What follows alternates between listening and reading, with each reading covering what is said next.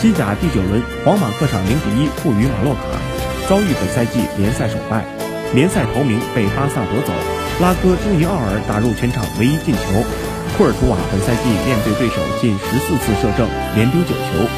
皇马生涯他联赛三十四战仅十次零失球，零封率百分之二十九点四，远低于马竞时代的百分之五十点五。本泽马击中横梁，奥德里奥索拉被红牌罚下。皇马遭遇联赛首败，本赛季西甲再无不败球队。齐达内二进攻后，跨赛季执教西甲二十轮，十胜五平五负，胜率仅百分之五十，还不及索拉里执教皇马的胜率百分之七十点五，